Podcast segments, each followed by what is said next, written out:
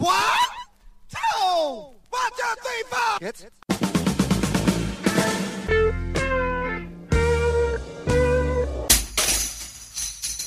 Herzlich willkommen beim Podcast von kulturwoche.at.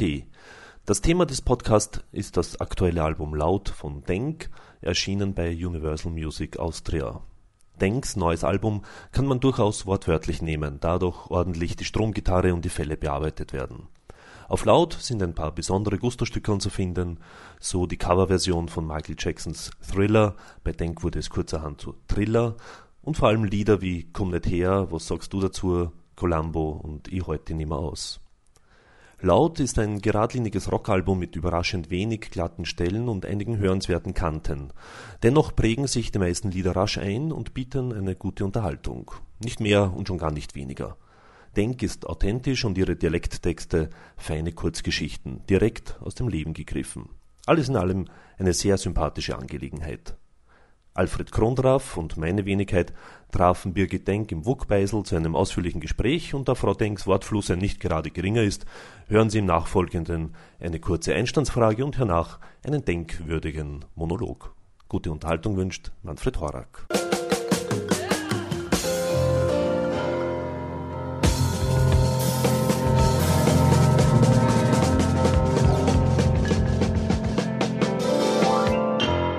Universal hat euch auch von Beginn an Freiheiten gelassen, die euch im auch der Mario hier so und so zugestanden hätte? Also es war von Anfang an klar und ich denke mal, das ist ja mittlerweile Firmenphilosophie bei allen Sachen, wenn man Österreicherinnen seid und wenn man irgendwie was macht, ist ja mittlerweile schon alle klar, dass das nicht geht, indem ich sage, also jetzt machen wir Single und die schaut so aus und dann wird das ganz viel Geld einbringen sondern dass es da schon darum geht, ein Act aufzubauen und denen auch die Freiheiten zu lassen. Sie haben von Anfang an gewusst, dass wir keine 15-jährigen Kiddies sind, sondern alle Eben, ziemlich ja genau, ne? ja, dass wir alle relativ genau wissen, was wir tun wollen und dass man da auch darauf vertrauen kann, dass wir schon wissen, was wir machen und sie dadurch auch natürlich jetzt da nicht so viel Arbeit haben, sage ich jetzt einmal dazu, weil das Cover haben uns wir checkt und den Grafiker haben wir checkt und den Fotografen haben wir checkt, aber dafür ist es natürlich in unserer Hand und das ist so, wie es ich haben will. Natürlich redet man sich zusammen und man sagt, du, mir gefällt das Foto besser als das, aber ich meine, das sind Geschichten, wo ich mir denke, das ist ganz normal. Ihr euch nichts aus der Hand nehmen lassen? Nein, wir haben Auch die alles, Rechte der Lieder nicht? Wir haben alles, nein, es gehört alles uns. Also die, die Lieder verlagstechnisch gibt es Lieder, die von der ganz alten und von der hält sich auch, die der Mario hat. Das ist, denke ich, ganz eine klare Geschichte, wo ich sage, das, das, das will ich, dass der Mario was hat, weil einfach der so viel tut, dass falls da irgendwas ist, soll der Mario was zurückkriegen. Das ich mir, das eine Hand wäscht die andere, aber zum Beispiel jetzt auf derer Platten, die jetzt rausgekommen ist, das gehört uns. Klar. Am neuen Album sind alle Texte von mir mit teilweise Alex-Beteiligung, eher sehr weniger als beim letzten Album. Und beim letzten Album waren noch Günter Brödel-Texte dabei, wo wir damals irgendwie so als also wir mussten es auf die CD auftun, das war überhaupt keine Frage. Die hat der Günther mir noch gefaxt und mir noch geschickt und das war klar, das lag jetzt nicht immer in der Schublade, sondern wenn der Günther damals gemeint hat, das sollten wir zur Musik machen, dann war das quasi ein Auftrag und das haben wir das halt noch auf die alte CD auch draufgegeben und waren auch gute Texte. Und auf der CD ist eine Bandkomposition um, wo wir wirklich im Proberaum gestanden sind und gesagt haben, schreiben wir Lied gemeinsam. Es war eine sehr strange Situation, weil wir das so normal nicht tun. Und das ist jetzt quasi so unser gemeinsames Baby, wo wir also Textfetzen gemeinsam dann gemacht haben und so. Und das ist witzig gewesen. Es war einfach eine andere Herangehensweise und einmal ein spielerischer Umgang. Aber sonst ist es üblicherweise so, dass ich einen Text schreibe, dass ich den Text per E-Mail an einen Alex, an einen Titi und an einen Ludwig schicke. Und der Alex meistens der ist, der dann, weiß ich nicht, drei Stunden später zurückschreibt, Lied ist fertig. Und wenn es halt bei einem nichts dazu einfällt, dann haben die anderen zwar ein bisschen länger Zeit, sich darüber Gedanken zu machen. Das ist so der übliche Weg, lustigerweise. Der Alex hat sehr gutes Gespür für, für, für Nummern und hat ein sehr gutes Gespür für Rhythmik. Und für, ich habe ja nichts im Kopf, wenn ich einen Text schreibe. Nicht einmal teilweise, ob das jetzt eine Ballade ist oder nicht, lasse ich mich immer vom Alex überraschen. Aber der Alex macht, hat schon die Rhythmik verstanden, wie das geht und macht dann einfach Nummern draus. Und das ist eigentlich der üblichere Weg. Also ich sage es ganz ehrlich, die meisten, ich bin keine, keine schwere Arbeiterin beim Texten. Ich sitze nicht dort und zermarter mir in irgendeiner Pose stundenlanges Hirn, was ich jetzt da sagen will, sondern bei mir fließt das meistens in einem emotionalen äh, Außer. Ja? Das heißt, wenn ich ein Lied schreibe, wo es darum geht, dass man verknallt ist, kann man davon ausgehen, dass ich, mich, ja, dass ich mich so fühle auch in dem Moment. Das heißt jetzt auch nicht, dass mir genau das passiert ist, sondern durch mein ganzes soziale Ausbildungskader, den ich da durchgegangen bin, bin ich schon jemand, der über sehr hohe Empathie verfügt, das weiß ich. Und deshalb sehr schnell merkt, wenn mir eine Freundin irgendwas erzählt, dann kann ich das auch spüren und Texte darüber schreiben. Ähm, das Publikum habe ich nicht im Kopf, aber ich habe die Person im Kopf, warum mir der Text eingefallen ist. Das heißt, wenn jemandem was bloggt und die erzählt mir das, dann kann ich darüber einen Text schreiben, den ich so empfinde in dem Moment. Das heißt, das, das passiert. Aber dass ich mir denke, ich schreibe ein Lied, damit ich alle über 40-Jährigen weinend mache, das habe ich überhaupt nicht. Aber aber es passiert trotzdem. Es passiert trotzdem und das ist auch das Schöne daran, darum mache ich es auch. Der, der, der, Punkt ist, ich will nicht Musik machen, damit ich mich selber mördermäßig verwirkliche oder man denkt auf, ich habe so ganz dringend was zum Sagen und das müssen jetzt alle verstehen, sondern ich gehe meistens davon aus, dass wenn mich was beschäftigt oder wenn anderen was beschäftigt, dass das mehr Leute so beschäftigt. Deshalb weiß ich meistens, dass die Leute dann auch verstehen, um was geht. Und umso einfacher möchte ich auch die Texte halten. Ja. Also ich, ich, umso spezieller die Geschichte wird. Das ist mir an einem Montag in der Toskana um halb vier passiert, ähm, dann wird es nicht so viel Leute erreichen, wie wenn das ein offenerer Rahmen ist, in dem die Geschichte spielt. Das ist das Einzige, was ich mir oft überlege. Mhm. Ist das noch was, was, was jetzt nur mich betrifft oder, oder kann ich das irgendwie offener machen, damit es mehr Leute betrifft?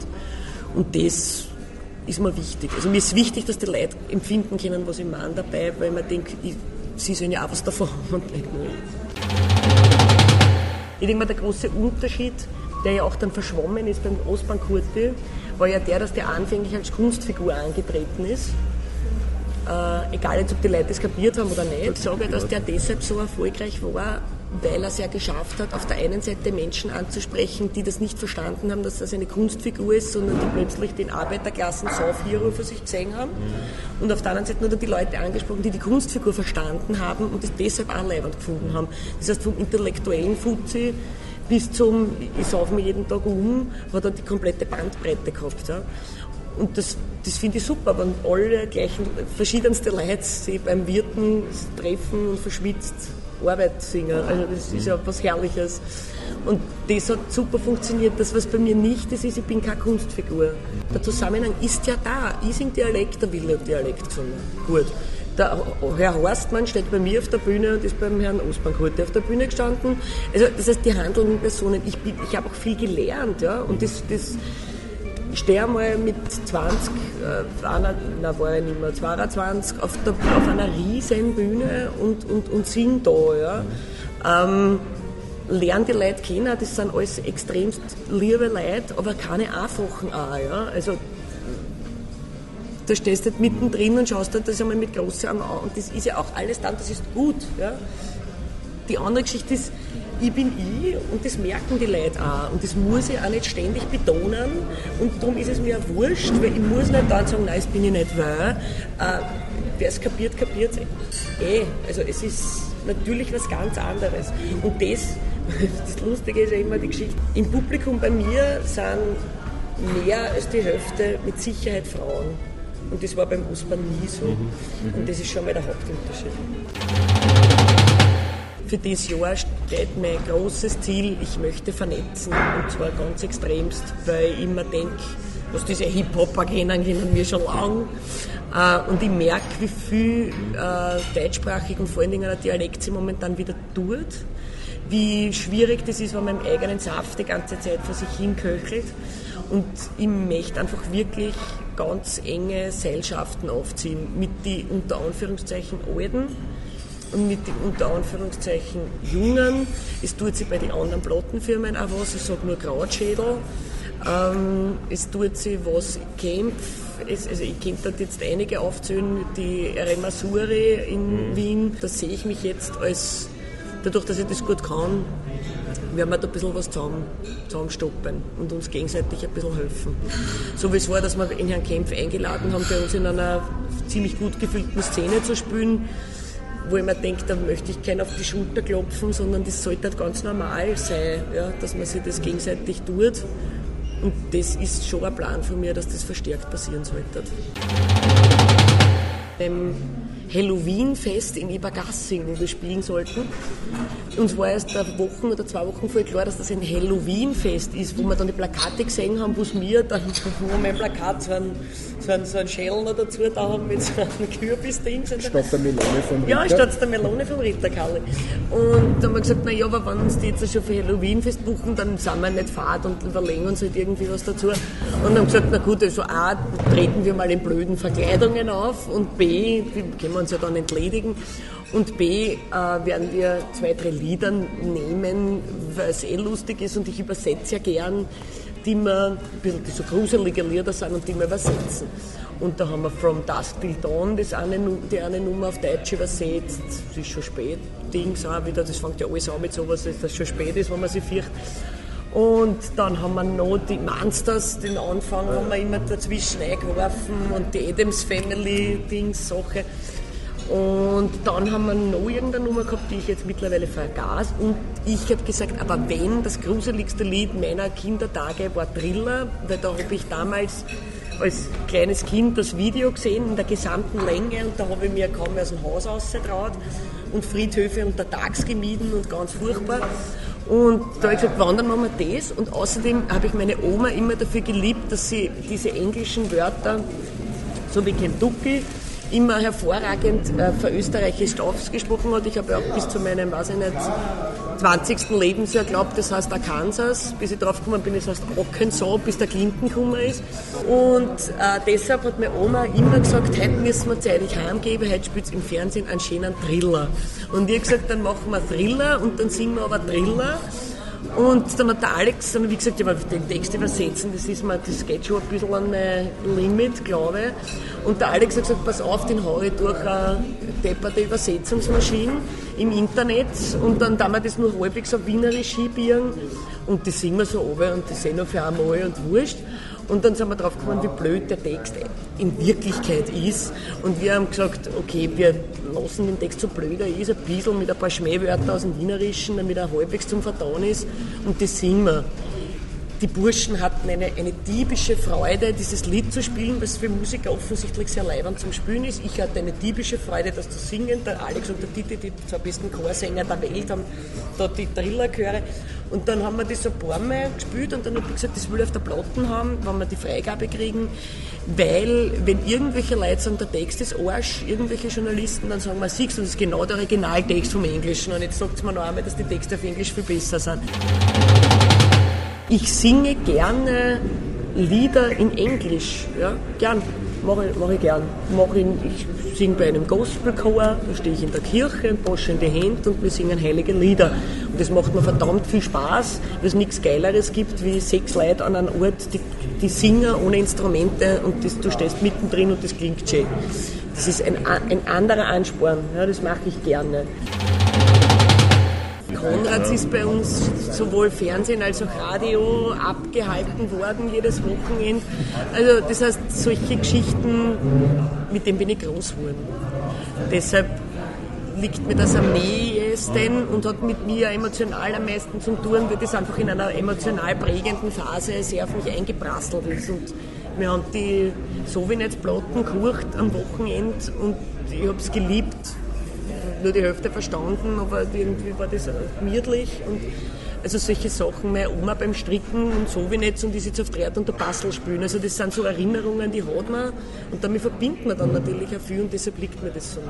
Ich, ich konnte als Kind die ganzen Grafenitschek-Sachen auswendig. Ja. Ich meine, das ist ja die Geschichte, warum ich glaube, warum ich so viel rede auf der Bühne. Mhm. Weil die Geschichte ist, ich habe in meinem Kopf in früher Sozialisation offensichtlich diesen, diesen Rhythmus des ein Lied, ein Sketch, ein Lied, ein Sketch, glaube ich, so irgendwie so im, im Kopf gespeichert.